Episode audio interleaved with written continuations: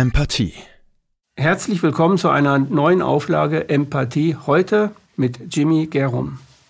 Hallo Jimmy. Hallo Rüdiger, ich freue mich total, hier zu sein. Ja, ich freue mich auch. Du bist ein, ein sehr ausgelassener, ausgeglichener Mensch. Äh, ja, also ich muss dir auch äh, gleich was sagen. Ähm, ich habe ja äh, sieben Jahre Geopolitik und Geschichte wirklich jeden Tag äh, studiert in einem Privatstudium.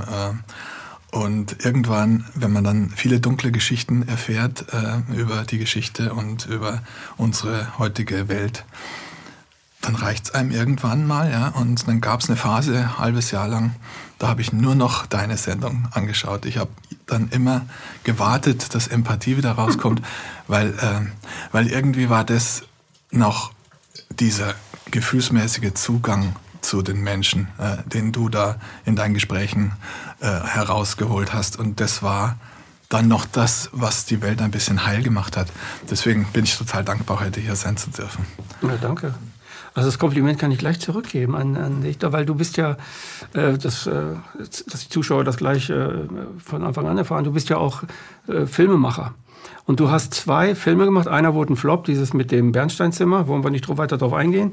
Äh, aber der, einen anderen Film von dir, den habe ich also wirklich, das, der hat mich richtig angefixt. Der heißt Soweit die Füße tragen, nach einem Roman. Das war ein Film. Kannst du vielleicht ganz kurz darauf eingehen, um was handelte dieser Film? Ein sehr emotionaler und äh, ich finde sehr wichtiger Film. Ähm, aber ich will trotzdem kurz noch zum Kaskadeur sagen, dass es mein liebstes Kind ist. Denn, äh, Kaskadeur ich, ist der mit bin, dem Bernsteinzimmer. Ne? Ja, ich bin sehr stolz auf diesen Flop, mhm. wollte, ich, wollte ich noch sagen. Ja, ich, äh, ich will ihm die Ehre retten, diesem wunderschönen Film. Aber soweit die Füße tragen, ähm, das hat mich schon als Jugendlicher extrem berührt. Da gibt es ja die, äh, eine der ersten Fernsehserien Deutschlands äh, mit Heinz Weiß, 1959. Die habe ich als 14-Jähriger gesehen und das hat mich äh, in gewisser Weise nicht losgelassen. Ganz tolles Buch von Josef Martin Bauer.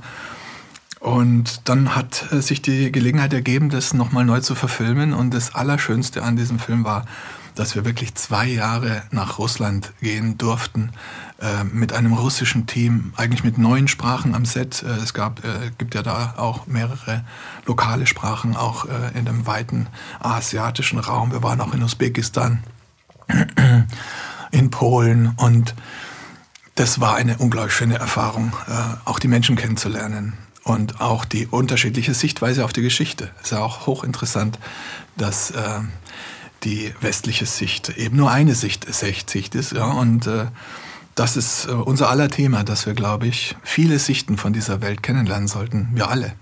Mhm. Der Film handelt von einem äh, deutschen Wehrmachtsoffizier oder Wehrmachtsmitglied, ne? der ähm, irgendwie ähm, durch Russland flüchten musste. Genau, eine der vielen Fluchtgeschichten, äh, weil ja unglaublich viele Familienväter damals erst 1900 48, 49, teilweise bis 1953 noch in Kriegsgefangenschaft waren. Ja. Sehr viele äh, Fluchtgeschichten. Und Josef Martin Bauer hat damals auch mh, mm, zwei, drei zusammengefasst. Äh, wir haben ja die Originaltonbänder damals noch gehört äh, von den Betroffenen. Und das ist sehr, eine sehr emotionale Geschichte und auch kulturell sehr wichtig für uns, ja, weil mhm.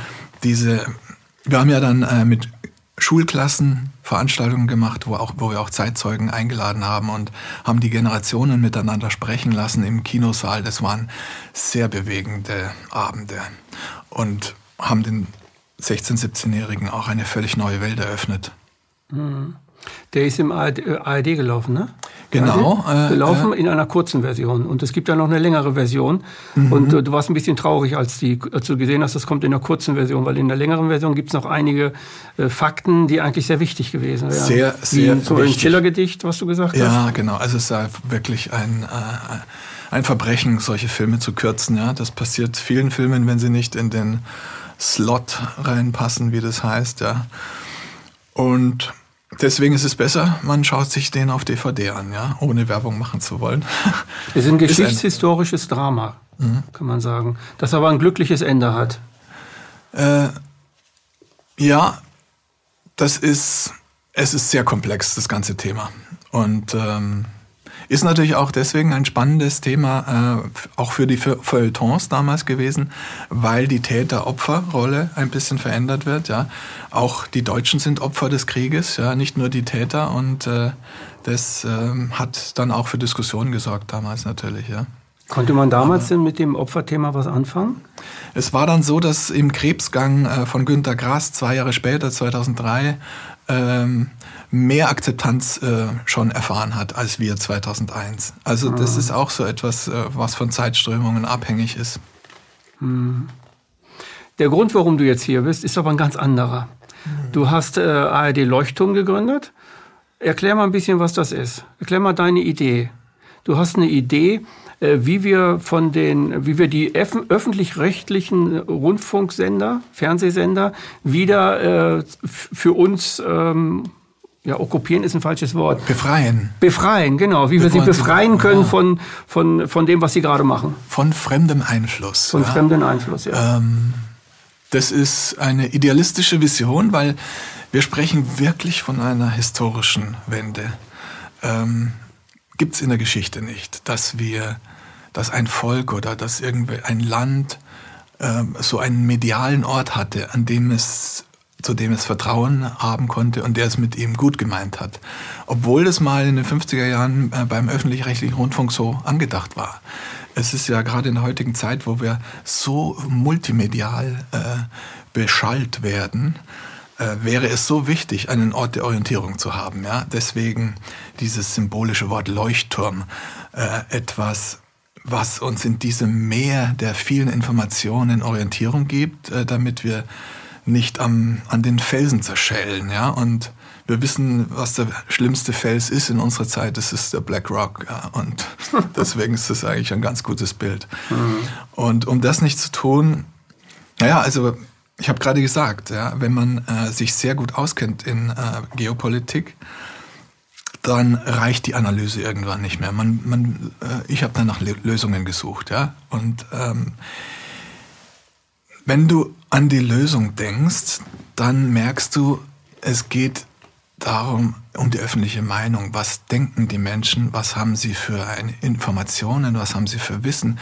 Können sie die Dinge von mehreren Seiten betrachten? Und ähm, und dann ist es einfach paradox, dass wir so einen wunderbaren öffentlich-rechtlichen Rundfunk haben, den wir zu 100 Prozent selbst bezahlen, aber der nicht das äh, gemeinwohlorientierte Verhalten hat, das er eigentlich haben müsste seit seiner Gründung. Also einseitige Narrative, Desinformation, etwas, was sich auch im Laufe der Jahrzehnte verschlimmert hat, also etwas, was man wirklich wissenschaftlich untersuchen kann, was inzwischen an Verfassungsbruch grenzt. Ja? Ähm, das ist etwas, was völlig paradox ist, dass wir das selbst bezahlen. Also das war eigentlich die Grundidee. Ja. Mhm. Wann hat das für dich angefangen, dass dieses, ähm, weil also ich kann mich an meine Jugend erinnern, da war ARD und ZDF noch ganz anders. Da kamen kritische Berichte, da kamen auch kritische Filme. Da war das noch gar nicht, also wirklich nicht so, so, so, so schlimm, wie das heute ist, dass man da wirklich nur noch einen Propagandasender im Grunde genommen hat oder Hofberichterstattung, wie wir das so nennen. Ne? Aber es gab auch mal äh, eine ganz andere Zeit. Wann fing das für dich an, als du gemerkt hast, jetzt läuft hier was aus dem Ruder? Ich habe eine persönliche Geschichte natürlich mhm. und ähm, es gibt aber auch die historische Betrachtung. Und da ist eine Wasserscheide natürlich 2001. Mhm. Man merkt, dass nach dem 11. September die Medienlandschaft sich äh, sehr stark äh, limitiert gezeigt hat, weltweit. Hier geht es nicht um Deutschland, hier geht es eigentlich um die ganze Welt. Und das ist auffällig äh, gewesen. Persönlich habe ich die Geschichte so gehabt, dass ich äh, lustigerweise auch äh, mit dem 11. September in Berührung gekommen bin, nämlich 2014 äh, bei einem Vortrag an der Universität Tübingen. Und das war in meinem Fall wirklich ein Schockerlebnis, äh, dass ich erstmals von WTC 7 gehört habe und das war ein Vortrag von Daniele Ganser, ne? Ja, äh, Dr. Daniele Ganser mhm. und ähm, und das war ein Vortrag, äh, wo er ein Auditorium von 500 Studenten mitgerissen hat, die plötzlich denen die Klappe runtergefallen ist. Und natürlich auch allen Zuschauern. Ich glaube, da hatte ein, zwei Millionen Zuschauer auf YouTube. Aber das war eine völlig fremde Welt für mich äh, 2014. Und damit, damit hat meine Recherche angefangen. Also du hast damals bis zu der Zeit eigentlich noch ein großes Vertrauen zu den politischen Führern in diesem Land gehabt, die es gut mit uns meinen. Oder weltweit ja, gut mit uns meinen. Ich war natürlich ein Stück weit hedonistisch, wie wir in unserer äh, kapitalistischen, äh, konsumorientierten Welt waren. Ich war zwar schon immer äh, asketisch, mich hat Konsum und Materialismus noch nie interessiert, aber trotzdem stellt man das nicht in Frage. Und ich, ich habe 2003, 2004 habe ich auch schon gesagt, da stimmt doch was nicht. Ja, also irgendwie mit dem Krieg gegen den Terror und so. Und man hat es ja auch gesehen, äh, Massenvernichtungswaffen Waffen 2003. Äh, also das war ja auch durchaus noch Mainstream-mäßig, aber das wurde halt immer so ein bisschen unter den Tisch gekehrt und man hat sich dann ähm, im Lauf der Jahre, also ich habe so viele erst hinterher erst fahren, ja, Georgien oder sowas, das ist mir gar nicht klar gewesen 2008, das habe ich alles erst hinterher erfahren. Ja. Und daran sieht man halt, wie sehr das an, an den Menschen vorbeigeht äh, und vorbeigeführt wird durch diese einseitige Berichterstattung. Man wird da nicht darauf hingestoßen. Und das Allerschlimmste ist, äh, ähm, wir hatten das ja im Vorgespräch. Wir sind beide sehr berührt von, von Kennedy, äh, 60er Jahre. Ganz mhm. wichtiges Ereignis des 20. Jahrhunderts. Und das ist etwas, was auch äh, einfach nicht äh, multipolar ausgewogen betrachtet wird. Und da merkt man, dass die historische Aufarbeitung eigentlich das Wichtigste ist, was uns fehlt.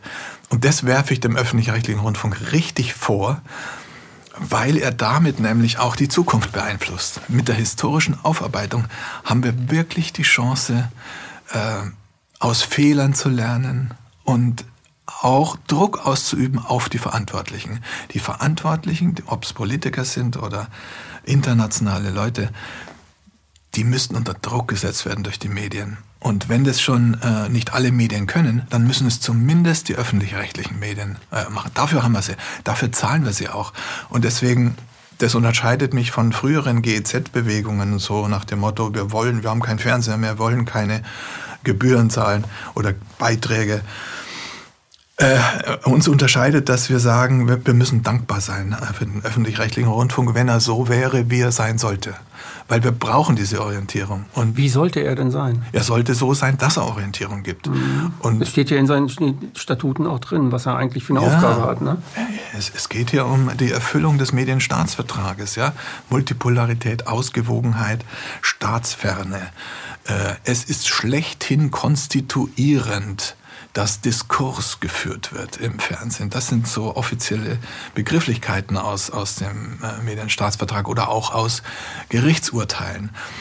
Äh, eigentlich sind die Ministerpräsidenten aller 16 Länder verantwortlich für die Einhaltung dieser, äh, dieses Diskurses und dieser Ausgewogenheit.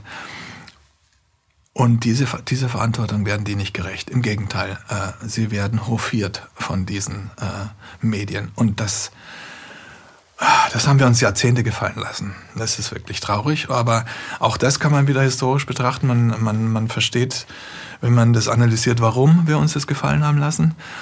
Und, und wir müssen auch jetzt verstehen, dass wir jetzt Verantwortung übernehmen müssen. Mhm. Wir müssen, wir müssen jetzt äh, spüren, dass diese Zeit äh, gekommen ist, bei der wir uns wehren müssen. Wir müssen uns jetzt wirklich wehren und dafür müssen wir Mut entwickeln. Mut im Kleinen. Der einzelne Bürger hat jetzt die Möglichkeit, seine Bank anzurufen und sich das nicht mehr gefallen zu lassen. Ganz wichtige Eigeninitiative, die wir anstoßen wollen mit einer Sammelbewegung. Leuchtturm ARD ist, ist ein Symbol, ein, eine Wunschvorstellung und es heißt ja jetzt Leuchtturm ARD ORF SRG, weil wir Österreich und die Schweiz auch äh, viele Bürgerbewegungen äh, gewonnen haben, gewinnen konnten, äh, die genauso den betroffenen ORF und SRG unter Druck setzen wollen.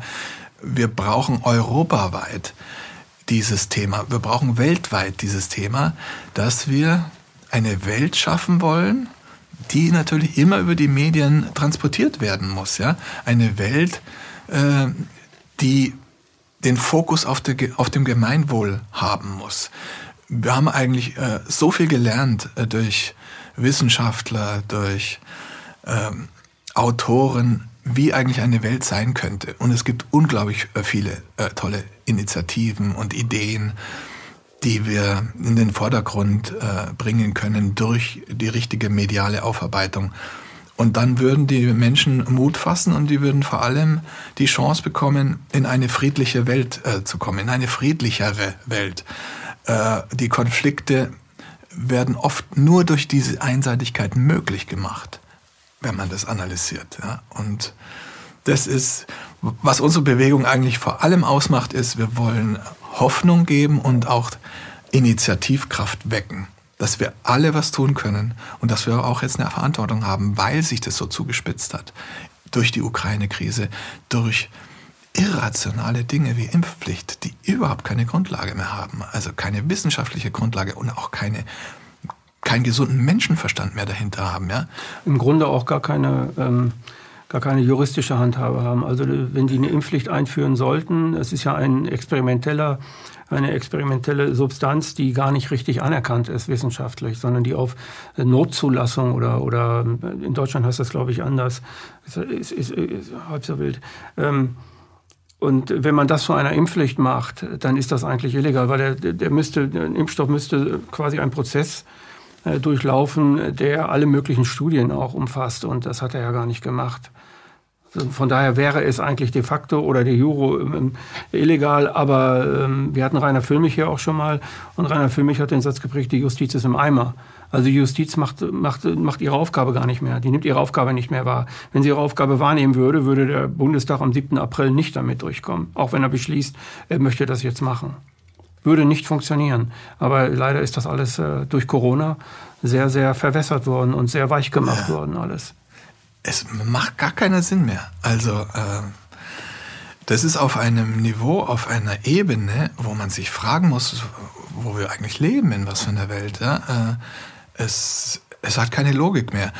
Früher gab es äh, noch diese Politik, dass man auf das Volk ein bisschen reagiert hat und dass man was ausprobiert hat, was kann man mit denen machen und so. Und dann ist man einen Schritt vor und wieder ein Stück zurück, weil man gemerkt hat, man kriegt zu viel Widerstand.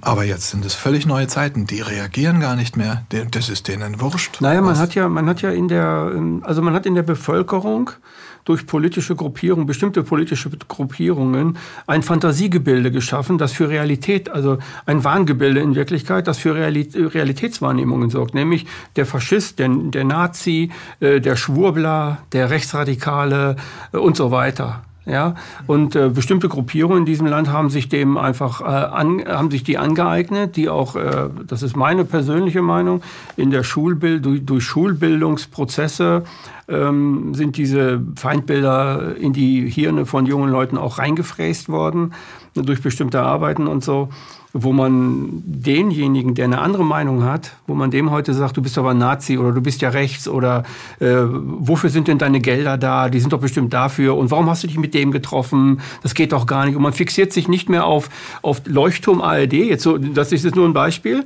sondern man fixiert sich jetzt nur noch auf die Kontakte, die du gestern gemacht hast und die zwei Jahre lang. Damit auch jeder weiß, dass du mit irgendeinem Reichsbürger, Rechten oder Faschist oder was auch immer, von dem du gar keine Ahnung hast, dass er überhaupt neben dir stand, dass du mit dem abgelichtet wurdest. Irgendwo, irgendwann, irgendwie. Photoshop ja. kann es ja auch noch geben und so, ne? Das kann man ja auch manipulieren. Und, äh, und das, da steckt eine, eine, eine gewollte, ich sag, ich sag mal, eine gewollte Kriminalität auch hin, eine kriminelle Energie dahinter, die versucht, eine andere Meinung äh, nicht in den Debattenraum zu lassen. Und so ist der Debattenraum wie so eine Maglite. Ist ein einfacher Strahler anstelle ein Flächen, Flächenstrahler geworden, so dass es nur noch eine Meinung zählt. Und das hat sich ja etabliert. Merkel pfeift einen gewählten Ministerpräsidenten zurück, weil, die, weil er mit den, mit, den, mit, mit, mit Leuten von der AfD irgendwie zum Ministerpräsident geworden ist, obwohl es ein demokratischer Prozess war. Mhm. Aber er wird geframed als etwas Rechtsradikales, weil die AfD ist ja rechts. Fertig für diese Gruppen. Durch und durch rechts und alle sind rechts und das hat recht zu sein. Um bestimmte Narrative und bestimmte einseitige Meinungen durchzusetzen. Das ist die Lüge, auf denen die Realität heute gebaut ist in diesem Land. Jetzt ganz einfach äh, erklärt. Aber das meinst du auch, ne? Also ja, siehst du ja auch so, ne? Natürlich, das Framing, da gibt es eine eigene Wissenschaft, die Massenpsychologie, die Art und Weise, wie man äh, die Leute beeinflusst. Framing, ja. äh, Professor Mausfeld, mhm. äh, großer Experte, tolles Buch, äh, Warum schweigen die Lämmer.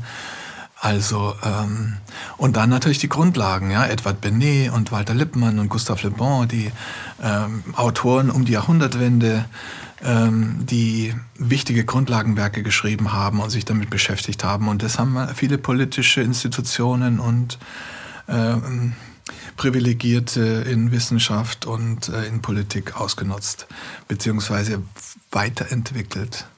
Äh, und da ist unglaublich großes Know-how da und das kann man natürlich auch über die Jahrzehnte verfolgen. Ja? Weil du hast gerade gesagt, äh, im 20. Jahrhundert waren die Medien und die öffentlich-rechtlichen Sender auch noch mutiger oder sie hatten mehr Freiheiten. Es gab äh, tolle Journalisten, äh, die wir heute noch mit Namen kennen. Aber natürlich war das damals auch schon geframed. Auf andere Weise, nicht ganz so schlimm, aber äh, es wurde schon sehr, sehr viel gesteuert. Und das Interessante ist halt, wie sich das über die Jahrzehnte dann gesteigert hat, ja, auch durch wachsendes Know-how, ja, oder durch wachsenden Einfluss. Es sind ja Thinktanks, es sind verschiedene Institutionen, mhm. Montpellerin-Gesellschaft, äh, Council on Foreign Relations, die Atlantikbrücke. Es gibt unterschiedliche Möglichkeiten, die im Laufe der Jahrzehnte an Einfluss gewonnen haben. Die Strukturen, äh, World Economic Forum, äh, Bilderberger, Trilaterale Kommission, das sind Strukturen, da hat man unheimlich viele Möglichkeiten. Und ich habe ja äh, eine Rede am Königsplatz gehalten in München äh, äh, vor zwei Monaten und das war so eine Art Initialzündung auch für den Leuchtturm.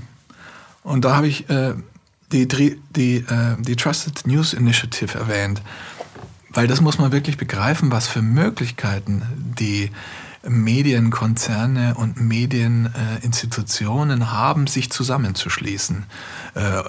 Äh, bisschen unter der Federführung von der BBC haben sich da eben nicht nur äh, sämtliche öffentlich-rechtlichen Sender, also über die EBU, äh, European Broadcasting Union, sondern auch äh, Konzerne wie Twitter, YouTube äh, oder Presseagenturen, äh, Reuters, äh, also internationale, wichtige, narrativ beherrschende Medienelemente haben sich da zusammengeschlossen. Und das lässt sich alles nachweisen und die geben das äh, teilweise offen zu, ja, was sie da für Verabredungen machen. Gibt Internetseiten dazu.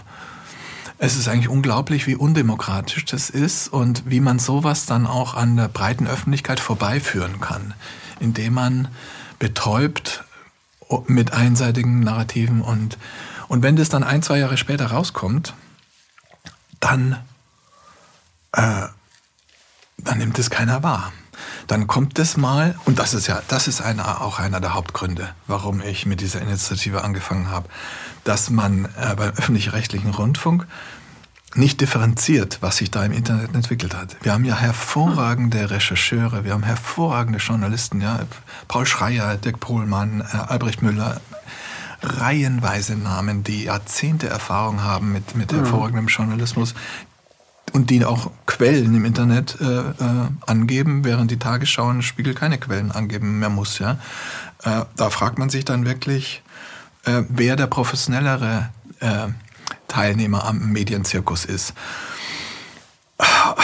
Es ist, es ist ein, eine Zuspitzung, die ganz viele Ebenen hat. Ja, wir werden ja zum Beispiel auch von der Medienanstalt Berlin-Brandenburg kontrolliert im, im Sinne der Kommentare, warum denn da äh, keine Quellen angegeben sind, obwohl ein, Kom ein Kommentar journalistisch keine Quellen anzugeben hat und nicht, nicht keine Quellen angeben, weil es ja ein Kommentar ist. Ja, ja. Der ist durchaus mit der eigenen Meinung zersetzt, also durchmischt, sag ich mal. Und das darf man ja. Also wenn zum Beispiel Tagesthemen einen Kommentar macht, dann sagt der Tagesschausprecher ja am Ende auch nicht, hier sind die Quellen von dem Kommentar. Also ein Kommentar muss das nicht haben. Aber trotzdem werden wir ähm, quasi Pistole auf die Brust, ansonsten äh, werdet ihr mit Repressalien rechnen müssen. Also das ist... Äh, das werden viele kriegen, also nicht nur jetzt Apollut oder so, sondern äh, das ist einfach ein Spiel dieser mächtigen Leute, um äh, Meinungen wegzubekommen, äh, die denen einfach nicht passt. Mhm. Also, das, also mit der kriminellen Energie, die ich, die, die ich hier im Gespräch gesagt habe, meine ich das ernst. Es gibt eine, eine wirklich ähm, strategische kriminelle Energie innerhalb der alten Medienhäuser und der alten Medienverbandelungen, die da in der Struktur mit drinne sind, die versuchen aus Konkurrenzgründen natürlich die alternativen Medien wegzuschassen, weil die alternativen Medien äh, immer mehr Zus äh, Zuspruch bekommen und immer mehr sogenannte Follower bekommen. Also zwei, drei Millionen für, für bestimmte Sendungen ist keine Seltenheit mehr.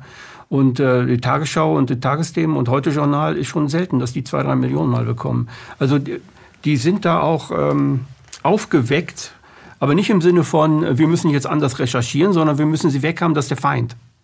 Und mhm. sie meinen, machen auch Feindesstrategien dann, also sehr aggressive Strategien gegen diese Sender. Mhm. Schalten sie ab mhm. im Internet und YouTube und was sich da alle seit Corona halt etabliert hat. Das ist schon, äh, also Millionen von Seiten wurden gelöscht und so. Ne? Ja, Also erst seit Corona. Ja. Und diese Macht haben sie, weil sie das, also ARD und ZDF, die, die kriegen 8 Milliarden ungefähr durch die, durch die Zwangsgebühren, die man dann hat. Genau. Aber jetzt mal kurz eine andere Frage. Wie möchtest du das hinbekommen, dass man, äh, dass, dass, dass wir unseren öffentlichen rechtlichen Sender wiederbekommen als das, was er sein soll? Hm. Wie bekommen wir den wieder? Hm. Na, er gehört uns. Mhm.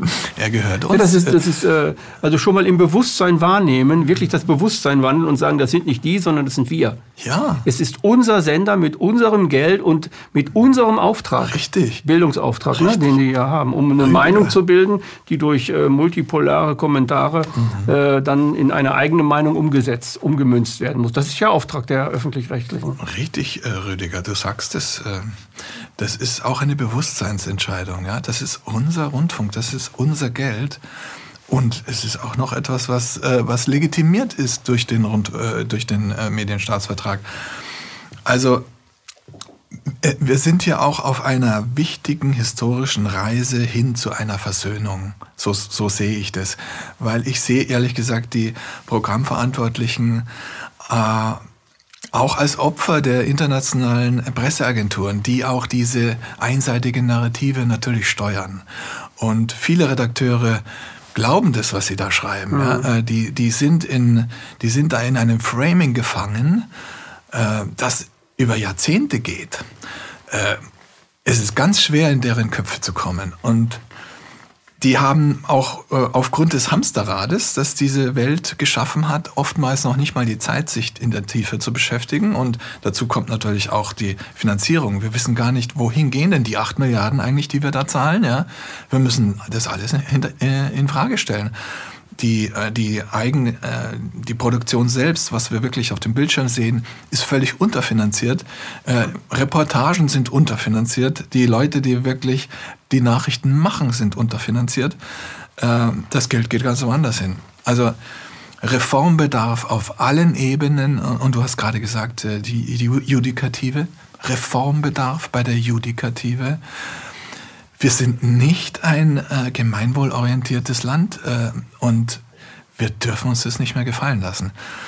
Und deswegen wissen wir, dass wir im Recht sind und wir wissen, dass wir Mut äh, wecken müssen. Wir müssen Initiative wecken und wir müssen das gemeinsam machen, weil ich selber, ich erreiche hier gar nichts. Äh, ich brauche die Menschen und die Menschen haben mir Mut gegeben Anfang Dezember, als ich angefangen habe, äh, weil sie auf die Straße gegangen sind gegen diese völlig irrationale Impfpflicht. Und das war eine ganz wichtige Initialzündung. Für mich auch, um, um den Mut zu finden, zu sagen, das ist der Ansatzpunkt. Wir brauchen Wahrheit. Und das ist eben das Spannende. Es gibt keine Wahrheit, äh, eine, keine nach dem philosophischen Begriff, aber es gibt eine Annäherung an die Wahrheit. Und was wir die Verpflichtung haben zu schaffen, ist dieser Debattenraum, diese, diesen Diskurs zu schaffen, um uns an die Wahrheit anzunähern. Und wenn wir das merken, dass uns das genommen wird, dieser Weg hin zur Annäherung, dann äh, müssen wir aufstehen, dann müssen wir Verantwortung über, übernehmen. Und da hoffe ich eben, dass die Programmverantwortlichen, die ja auch ihre Familien haben, die auch Menschen sind, äh, und die ein Riesengehalt kriegen, die müssen selbstreflexiv werden, die müssen selbstkritisch werden und die müssen mit uns sich an einen Tisch setzen und Und mit uns, damit meine ich, mit Wissenschaftlern, mit Leuten, die das vorgedacht haben, die Transparenz und Kontrolle vorgedacht haben. Ja? Äh, dazu kann ich sagen, dass ich eben auch bei der Bürgerkonferenz äh, mit Professor Michael Mayen zusammengearbeitet habe letztes Jahr. Und da haben wir schon so eine Medienutopie entwickelt, aus der jetzt auch wirklich ein, ein Buch wird, äh, das das wissenschaftlich zusammenfasst. Wie kann man denn äh, so einen verkrusteten Apparat transparent machen und äh, dauerhaft kontrollieren, indem man eine Reform auch immer wieder nachjustiert, wo man, äh, dass man die Lücken schließt, dass man diese fremde Einflussnahme, von der wir gesprochen haben, dass man die eindämmt und zwar auf Null.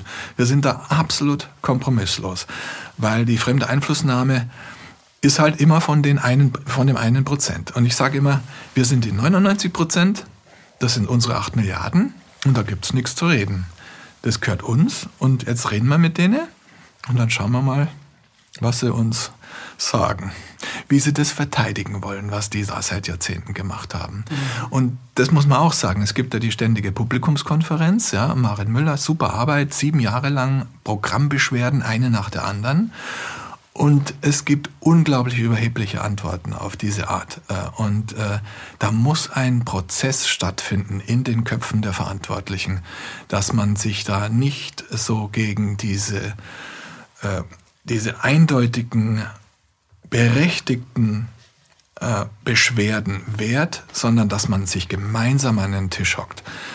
Und was ich besonders wichtig finde, dass wir nicht nur diesen Weg gehen, dass wir uns ins Gespräch begeben wollen, sondern dass wir auch parallel schon eine, eine gemeinwohlorientierte Welt schaffen können. Das ist das, was wir gerade im Hintergrund auch machen. Wir haben ja eine Webseite, wo sich eine Community auch miteinander äh, verbinden kann ähm, und solche Projekte starten kann wie Telefonseelsorge für Menschen, denen es wirklich nicht gut geht jetzt in dieser Phase oder Leute, die ihren Job verlieren, weil sie mit Recht darauf bestehen, diese Impfung nicht über sich ergehen lassen zu müssen. Hier geht es um körperliche Unversehrtheit, das wissen wir alle.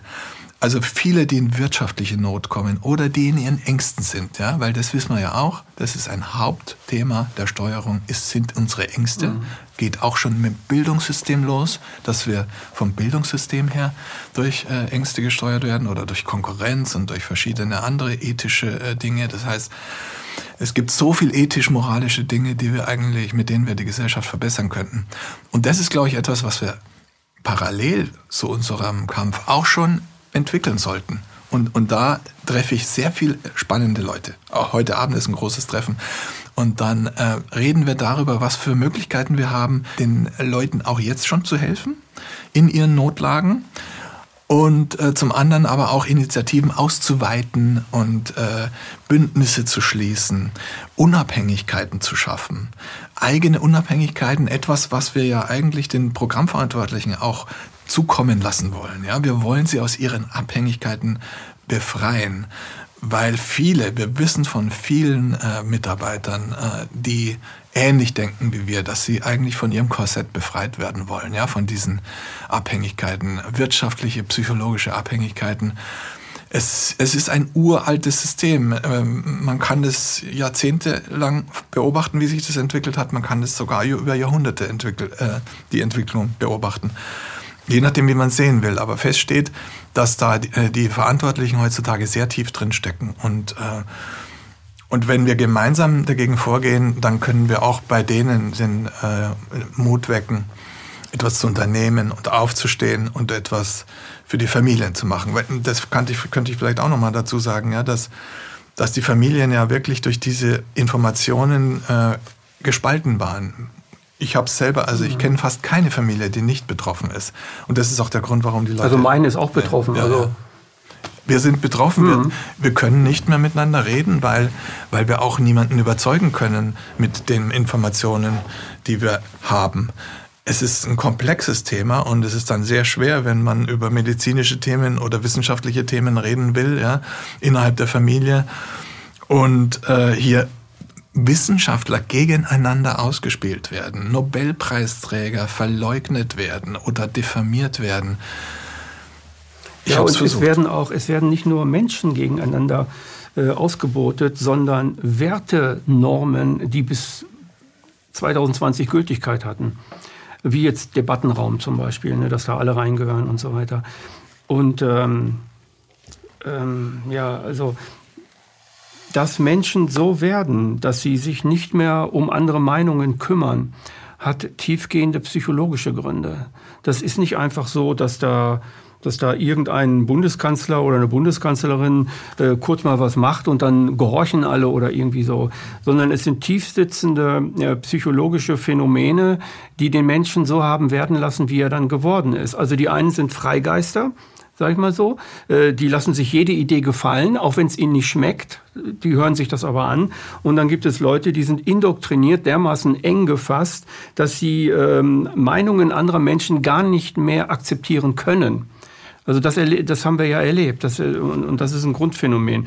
Wie hast du eine Vorstellung davon, warum sind die Menschen so geworden? Was ist der Grund für dich? Dass die so verbohrt sind? Also ja. einerseits sind sie so verbohrt, sie hören, also sie nehmen im Grunde Befehle im Fernsehen wahr. Da kriegen sie ihre Befehle wie sie sich morgen zu verhalten haben. Und man hat ja ruckzuck gesehen, also die gleichen Leute haben mich angetextet, die mit mir nicht über Corona reden wollten. Nicht über Bakti, über Wodak oder über, über, über den Corona-Ausschuss oder wie auch immer. Die wollten überhaupt nichts wissen. Und von denen kriegte ich Schlag drei Tage nachdem Putin da seinen Angriffskrieg gemacht hat, kriegte ich auf einmal so eine Ukraine-Fahne, wir müssen jetzt dies machen. Also sie sind dann sofort vom Corona-Narrativ in dieses Ukraine-Narrativ reinge, reingerast. Und das zeigt ja, dass die keinen eigenen Willen wirklich haben, sondern sie hören etwas, eine Mehrheitsmeinung, Nölle Neumann, Schweigespirale, sie hören da etwas und äh, dann greifen die sofort zu und machen das sofort. Zack. Mhm, mh, mh. Und so biegt man die Leute auf diese Weise hin. Der, der Grund liegt darin, dass sie ich nenne das nicht erwachsen geworden sind. Also ein erwachsener Mensch hat seine eigenen Ideen, sein eigenes Leben und geht sein eigenes Leben durch, mit, mit, mit seinem eigenen Leben durch die Welt. Eckt dort an, hier an und fährt, wird dann irgendwann lösungsorientiert, äh, optimiert sich und so weiter, verbessert sich in, in, in, in seinen Schwierigkeiten, die er so hat. Und viele Menschen machen das überhaupt nicht. Die verbessern sich nicht, äh, die optimieren sich auch nicht, äh, die gehen auch nicht selbst durchs Leben, die werden auch nicht erwachsen. Im Inneren werden sie nicht erwachsen. Hören Papa und Mama, das ist der Staat, ähm, die Regierung, hören Papa und Mama zu, was die sagen, ja, das muss ich machen, ja, das mache ich jetzt auch. Und morgen wird's gemacht. Die hinterfragen das gar nicht. Und die Mehrheit ist aber so. Das ist, das, das ist etwas, das mir Corona gezeigt hat. Das passt auch auf die, auf die ähm, ähm, gebührenfinanzierten öffentlich-rechtlichen und so weiter. Das ist haargenau das Gleiche. Die Leute werden verdonnert, verpflichtet, etwas zu zahlen, obwohl sie es vielleicht gar nicht gucken. Es ist ja ein Gesetz gemacht worden. Sie müssen es jetzt bezahlen. Ob Sie einen Fernseher haben oder nicht, spielt keine Rolle mehr. Früher spielte das noch eine Rolle. Heute spielt das keine Rolle mehr. Also Sie werden verdonnert und Sie machen es einfach. Wie kann es angehen, dass ich sag mal, ich weiß nicht, wie viel, wie viel öffentlich-rechtliche Beiträge, die sollen so acht Milliarden ungefähr sein, äh, wie viele Haushalte es gibt da, ich habe keine Statistiken darüber, 30 Millionen, 40 Millionen 40, Haushalte, 40, 40. 40, Millionen, die dann irgendwie verdonnert werden, die müssen das bezahlen, aber es gibt, es gibt ähm, etwas, das mich, das mich wirklich total erschüttert, was, was, was uns Deutsche angeht, nach 45, dass wir immer noch das Gehorsamsnarrativ in unserem Blut haben, in der Mehrheit. Und das ist, finde ich, ich finde es erschreckend. Und das ist ein, ein, eine psychologische Drangsalierung der Menschen sie in dieses Narrativ zurück. Das fängt ja mit der Schule an, also mit dem Kindergarten eigentlich schon. Kampfbetonte Spiele, der eine wird ausgenockt, der andere gewinnt. Dann geht das in der Schule los, Note, Note, Note, ja, Note, geht nur noch nach Note, Bulimie lernen und so weiter. Dann werden die groß. Dann, ja. dann kommen die in ihre Master, heute ist es Master und Bachelor, dann ganz, ganz straight, ganz, ganz schnell, das ist so ein Druck, den die haben, wumm, dann ab in die Doktorarbeit, wenn sie es wollen, und wieder, wumm. Und dann gucken, ob wir was kriegen, ah, für 1800 Euro brutto kriege ich was, juhu, dahin, irgendwie so. Also das ist... Ja, du, äh, du bist ja auch ein, ein wissenschaftlicher Experte da. Also dein Lebenslauf ist ja äh, davon geprägt, ja. Und, und das ist etwas, was ich als äh, Konsument äh, dieser, dieser Lehrmeinungen, äh, dieser indem ich die Autoren kennengelernt habe, ja, eben wie Mausfeld oder auch die historischen Autoren, da merkt man einfach die Zusammenhänge. Ja? Äh, die, das ist eine ganz äh, aus austarierte, eine ganz bestimmte Art und Weise, wie man die in die Köpfe hineinkommt. Und äh, das geht über Bildung, das geht über Wissenschaft, es geht über die Universitäten und es geht äh, Indem man die menschliche Natur sehr gut studiert und auch, äh, das geht bis zur Hirnforschung, mhm. wie du äh, da, äh, was du für Möglichkeiten hast. Und das, äh, damit hängt es auch zusammen, dass es im Laufe der Jahrzehnte sich gesteigert hat, weil das Wissen auch zugenommen hat, ja, äh, über, über das Austarieren, über das, oder das Feintuning, wie man in die Köpfe hineinkommt. Und deswegen auch dieses, ähm, klare äh, Trennen dann ähm, Richtung Rechtsextremismus oder Richtung Antisemitismus, dass man so bestimmte ähm, Fallen legt, äh, wie ähm, Verschwörungstheorien und sowas, äh, um, ähm, ein, um den Diskurs zu verengen, äh, um jemanden äh, die Seriosität zu nehmen, auch der Wissenschaft die Seriosität zu nehmen. Ja, ich meine, da gibt es ja richtige Professoren, die extra dafür angestellt werden, teilweise von Geheimdiensten, mhm. äh, äh, um äh, bestimmte Dinge äh, zu fördern und zu unterstützen. Und das ist dann ein Zahnradwerk, was gegenseitig sich äh, bestärkt. Und dann fällt es immer schwer, äh, schwerer da zu ent, entfliehen. Ich habe ja einen völlig anderen Freundeskreis früher gehabt, ja, diese, diese Leute, die ich früher kannte, vor meinem Erweckungserlebnis, ja. Ich habe sie versucht mitzunehmen, es ging aber nicht. Mhm. Man kann nicht alle mitnehmen, wenn man plötzlich äh, sich da sein, sein Weltbild in Frage stellen, stellen muss. Man braucht auch eine gewisse innere Stärke, um sein Weltbild in Frage zu stellen. Und, und du hast ja gerade gesagt, man muss sich selber auch äh, in Frage stellen, ähm, was man eigentlich für Werte hatte oder woher die kommen oder woher auch seine, die eigenen Sorgen kommen, woher die, die psychologischen äh, Defizite kommen, die man selber hat und so. Äh, sich damit auseinanderzusetzen, mm, das tut nicht jeder. Die Selbstreflexion ist wirklich ein schwieriges Thema. Äh, manche haben Traumata aus, aus der Kindheit oder aus, oder aus anderen Dingen, ja. Und das, je nachdem, wie sehr man sich damit beschäftigt hat, äh, desto eher kann man dann auch vielleicht auch den Mut aufbringen oder die innere Stärke, Narrative oder Weltbilder in Frage zu stellen. Und das war sehr auffällig, ja, weil ich meine, wir, wir sprechen sowohl bei Kennedy als auch beim 11. September, sprechen wir davon, dass äh, ein staatliches Gebilde nicht von außen bedroht wird, sondern eventuell selbst kriminell wird. Und das ist ein unglaublich unerträglicher Gedanke. Das zieht ja den Boden unter den Füßen ja, weg. Am äh, 11. September 2001 wurde das US-amerikanische Volk von einem Verbrechersyndikat, das in der eigenen Regierung sitzt, das ist meine Theorie, muss nicht stimmen, mhm. gekapert. Für die eigenen Zwecke dann missbraucht. Und das geht bis heute so. Ja, und das meine Theorie muss nicht stimmen. Ja, das ist eine Theorie und die ist leider voller Indizien und äh, das Problem ist ja, dass wir darüber nicht reden können äh, auf der ähm, Ebene der Judikative, weil wir äh, weisungsgebundene Staatsanwaltschaften haben. Das heißt, mhm. das System beißt sich selber in den Hintern. Ja? Also ähm, wir haben wirklich viele wissenschaftliche äh, Studien, die eindeutig diese Thesen äh, da, so bestärken, dass wir staatsanwaltliche Untersuchungen bräuchten. Und äh, im Falle von äh, John F. Kennedy ist es besonders extrem. Da gibt es ja richtig 30 Bücher von Fachleuten, da gibt es Zeitzeugengespräche äh, schon aus den 70ern. Und es war für mich auch extrem schockierend festzustellen, dass, äh, ähm, dass diese Bücher vor einem eigentlich äh, verheimlicht wurden. Erst durch mhm. dieses Internetzeitalter ist es aufgebrochen. Und äh, plötzlich äh, hat man dann die alten Bücher gelesen aus den 70er, 80er Jahren, ja, die eigentlich damals schon wussten, was damals passiert ist. Ja. Und heute äh, will ich mal behaupten, ich kenne jeden einzelnen Täter. Ich weiß alles über Kennedy. Und dann habe ich das mal meinen Freunden gesagt, Leute, wenn, wenn ihr es wissen wollt, ein wichtiges Ereignis des 20. Jahrhunderts. Aber die äh, wollen es gar nicht mehr wissen. Das ist ein, eins der prägendsten äh, Ereignisse.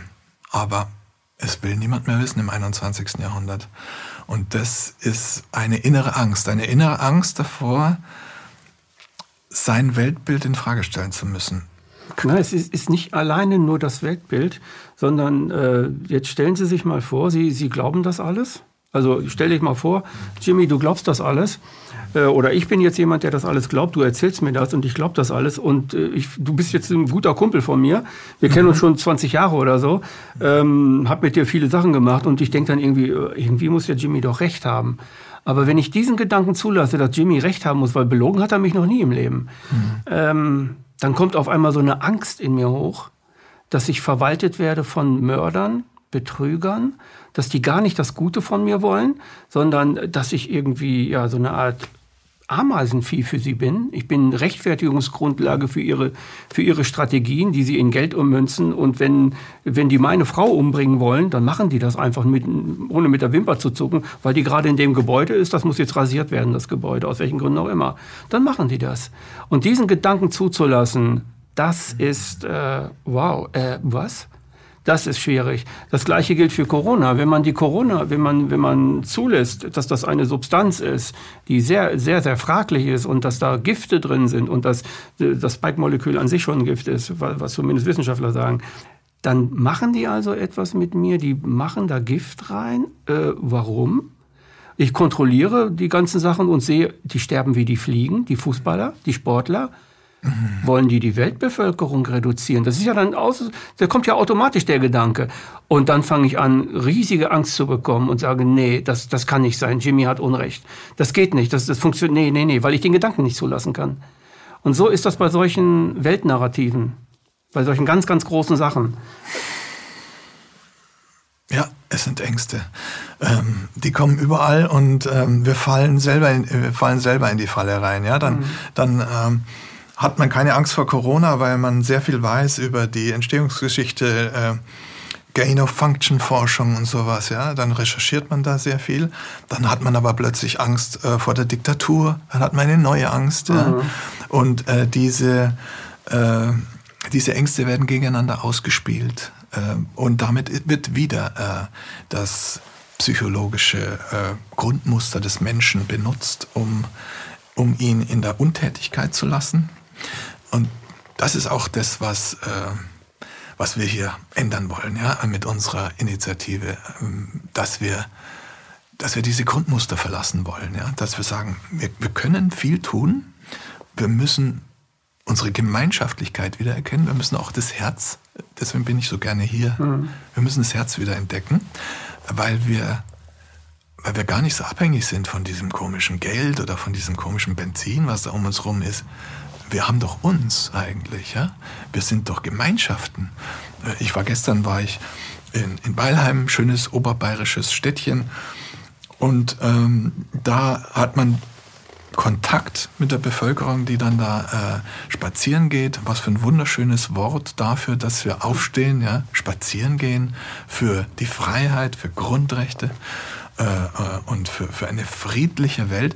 Und dabei lernt man sich kennen. Das ist, glaube ich, eines der schönsten Erlebnisse, äh, dass man seit Monaten geht man da am Montag zum Spazieren und lernt wildfremde Leute kennen und ist sofort auf einer Ebene, weil man, mhm. weil man weiß, man macht sich jetzt Gedanken, was können wir machen im Dorf, was können wir machen, dass wir uns gegenseitig unterstützen. Wer hat welche Sorgen? Hat jemand wirtschaftliche Sorgen? Hat jemand psychologische Sorgen?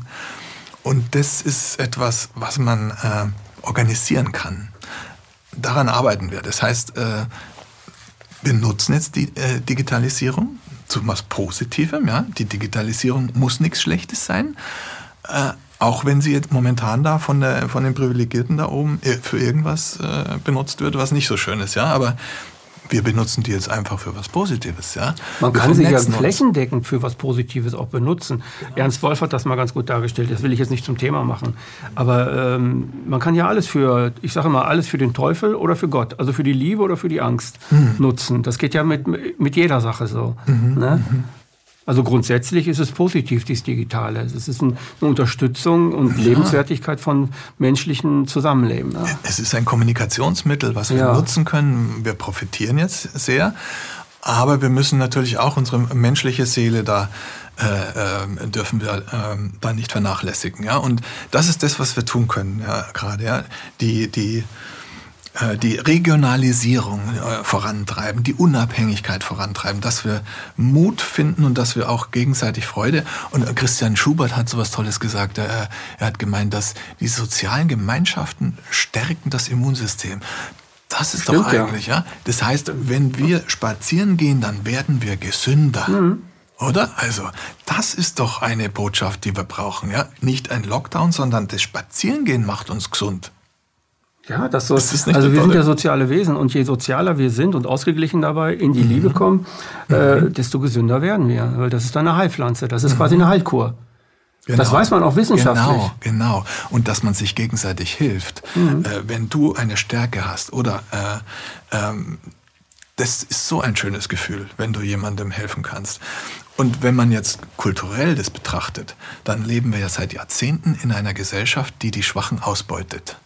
Und diese Ausbeutung ist das Gegenteil von dem, was eigentlich menschlich ist. Ja? Mhm. Ähm, die musste natürlich auch vom Narrativ her vor den Menschen verborgen werden. Wir mussten äh, uns, wir dürften da nie drüber nachdenken, woher unser Wohlstand eigentlich kommt.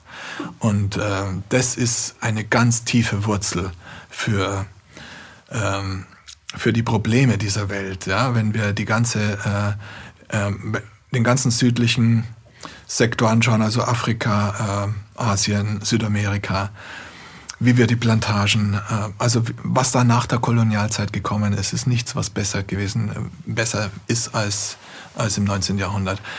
Und es wurde vertuscht und da gibt's äh, Whistleblower wie John Perkins und so. Das sind alles Dinge, die ich lernen musste bei diesen Recherchen. Und dann kommt man halt äh, auf den Trichter, ähm, wir müssen äh, ein, eine Lösung finden. Es kann nicht sein, dass wir immer nur Analyse machen. Das ist auch etwas, was ich den unabhängigen Medien sagen will. Äh, bitte kommt ein bisschen mal aus der Analyse raus und konzentriert euch mehr auf die Lösungen. Weil ich habe jetzt ganz viele Gespräche geführt von, mit, mit, äh, mit wirklich sehr guten Journalismus, den wir haben im Internet.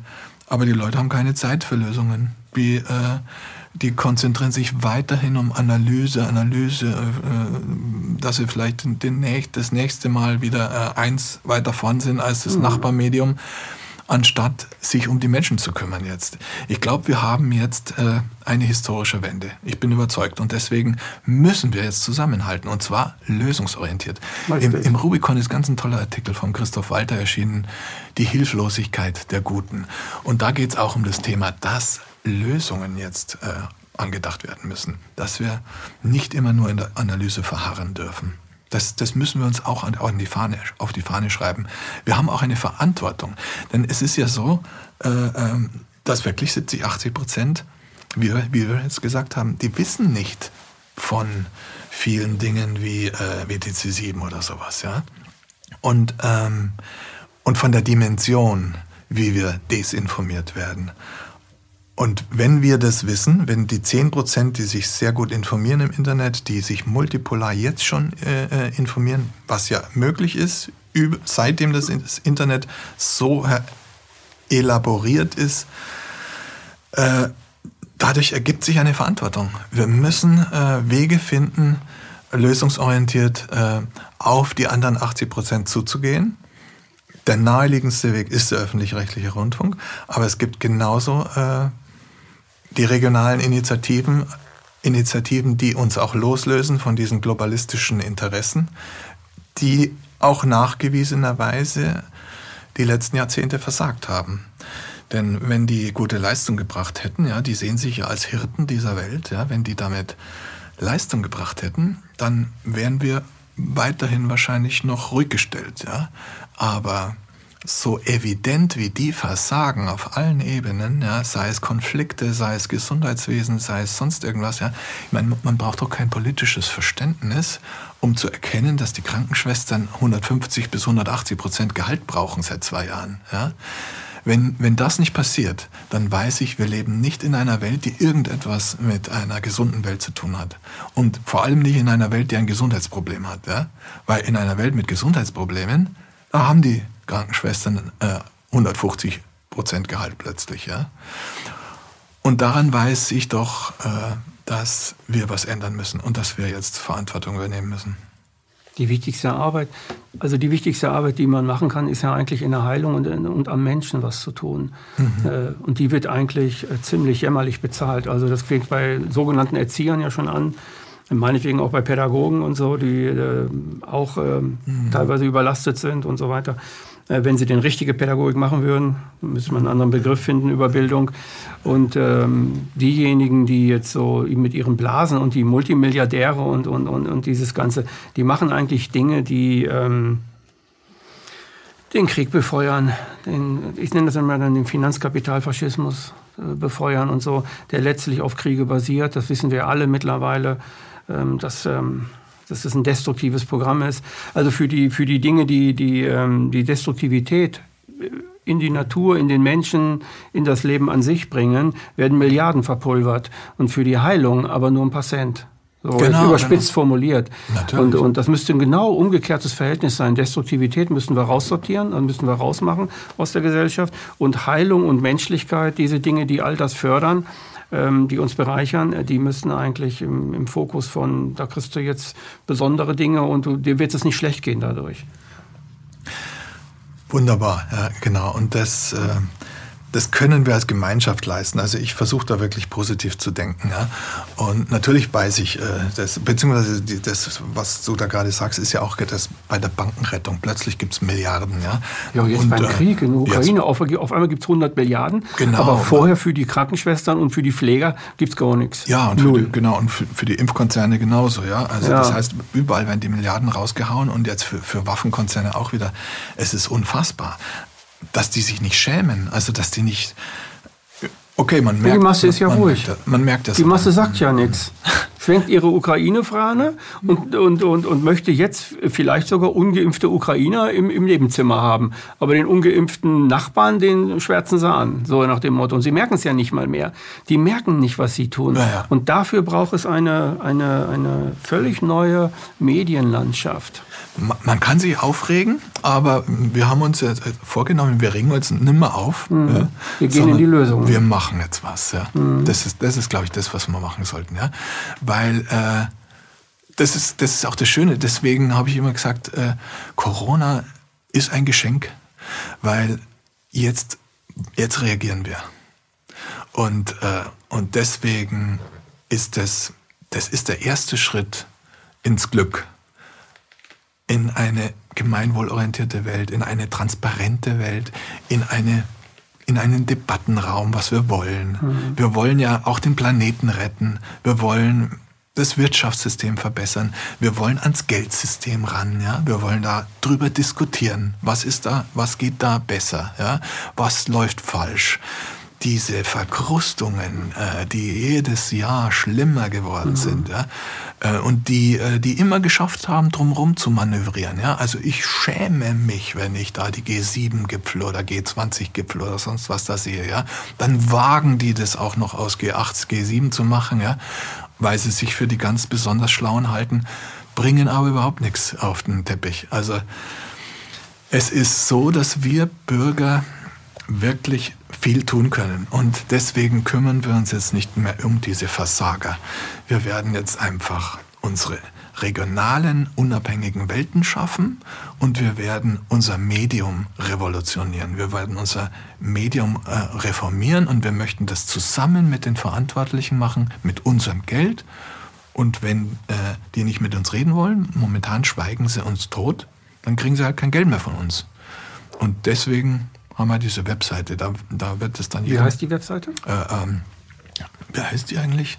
Habe ich jetzt vergessen. ardleuchtturm.de. ardleuchtturm.de, ne? Nee, habe ich nicht vergessen. Äh, äh, leuchtturmard.de. Ja, leuchtturmard.de. Ja, ja, genau. Also da, das ist die Orientierung, die wir brauchen. Das Und eine der Initiativen, die du, die du damit startest, ist, so viele Menschen wie möglich zu bekommen, die sagen, ich zahle jetzt keine GEZ-Gebühren mehr. Weil wenn wir drei, vier Millionen wären, dann wären das für die Milliarden.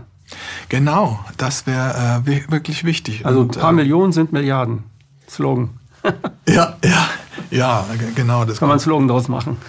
ja, das ist nämlich auch unsere Zeit. Ja, wir hatten in den 80ern hatten wir Millionen, dann sind es Milliarden und heute reden wir in Billionen. Daran sieht ja. man, was das für eine merkwürdige Welt geworden ist.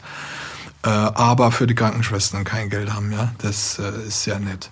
Mhm. Naja, auf jeden Fall auf unserer Webseite, da gibt's äh, wirklich den äh, Weg, wie man da in den, in den Mut kommt, ja, dass man sagt, wir halten jetzt zusammen und das ist auch etwas, was wichtig ist, dass man sich gegenseitig hilft, weil es ist etwas, äh, in dieses Mahnverfahren zu gehen, da kriegt man dann Briefe, man muss genau wissen, wann kriege ich welchen Brief und so. Da führen wir die Leute ein bisschen und beantworten Fragen und so.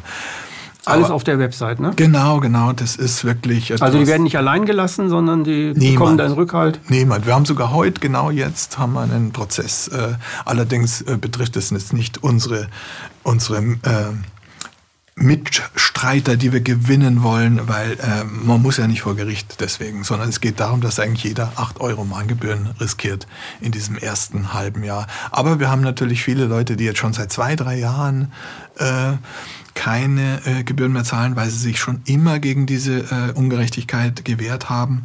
Und da haben wir heute schon einen Prozess schon und den begleiten wir heute äh, und da sind wir sehr gespannt, wie der Richter reagiert, weil es ist, hat sich so zugespitzt, dass es hier wirklich um Verfassungsbruch geht und wir haben auch Anwälte an unserer Seite, die dann da mithelfen und die vor allem jetzt in den nächsten äh, Wochen hier gegen äh, die Strukturen und, und für den Medienstaatsvertrag sich einsetzen wollen. Also da haben wir auf mehrere Ebenen natürlich, auf denen wir äh, mit den ARD äh, und ZDF Programmverantwortlichen ins Gespräch kommen wollen. Also wir nehmen das schon ernst. Ich meine, das ist, wir sprechen hier nicht von einer Kleinigkeit. Nee, nee, das ist äh, schon ein großes Anliegen. Also das ist schon mhm, mhm. ein bewegendes, also deutschlandweit bewegendes, Österreich, äh, Schweiz bewegendes äh, Anliegen. bewegendes Anliegen. Das heißt ein europäisches Anliegen. Das ist ein europäisches Anliegen und wir versuchen natürlich auch internationale Netze zu knüpfen, weil wir alle betroffen sind. Ja, wir sind von dieser Ausbeutung äh, betroffen, wir sind von dieser konfliktorientierten Welt äh, betroffen. Wir sind von dem äh, digital-finanziellen medialen Komplex betroffen. Wir sind von dem ähm, militärisch-industriellen Komplex betroffen. Äh, das sind alles Dinge, die, äh, über die man reden muss. Wir brauchen Debattenräume. Wir brauchen äh, auch für die Menschen selber äh, im Kleinen eine andere Ethik, im Bildungssystem eine andere Ethik. Äh, nicht weniger Konkurrenzdenken, mehr Miteinander. Und äh, das ist, das sind so viele Ebenen. Ja, äh, und da haben wir so viel zu tun, dass wir eigentlich gar nicht mehr nachdenken können über die Sachen, die schieflaufen. Wir kümmern ja, uns jetzt um das, was wir machen müssen. Das war ein schönes Schlusswort, Jimmy. Ja, erfreut Jimmy, mich. danke für dein Kommen. Ja, vielen Dank, Rüdiger. Es war so nett. Hm. Das war eine weitere Auflage heute mit äh, Jimmy Gerum.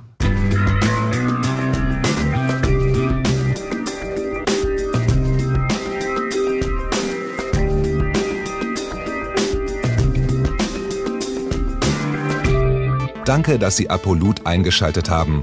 Wir sind ein unabhängiges Presseportal. Uns geht es um Meinungsvielfalt, Toleranz und einen möglichst breiten Debattenraum, denn nur so funktioniert Demokratie. Unsere Arbeit ist technisch aufwendig und kostet Geld. Da Sie immer wieder hier sind, unterstützen Sie Apolut am effektivsten mit einem Dauerauftrag. Mehr Infos auf apolut.net/unterstützen. Apolut ist keine Einbahnstraße. Lassen Sie uns in Kontakt bleiben. Abonnieren Sie den Apolut Newsletter, so verpassen Sie nichts. Registrieren Sie sich auf apolut.net/newsletter. Natürlich gibt es Apolut auch als App.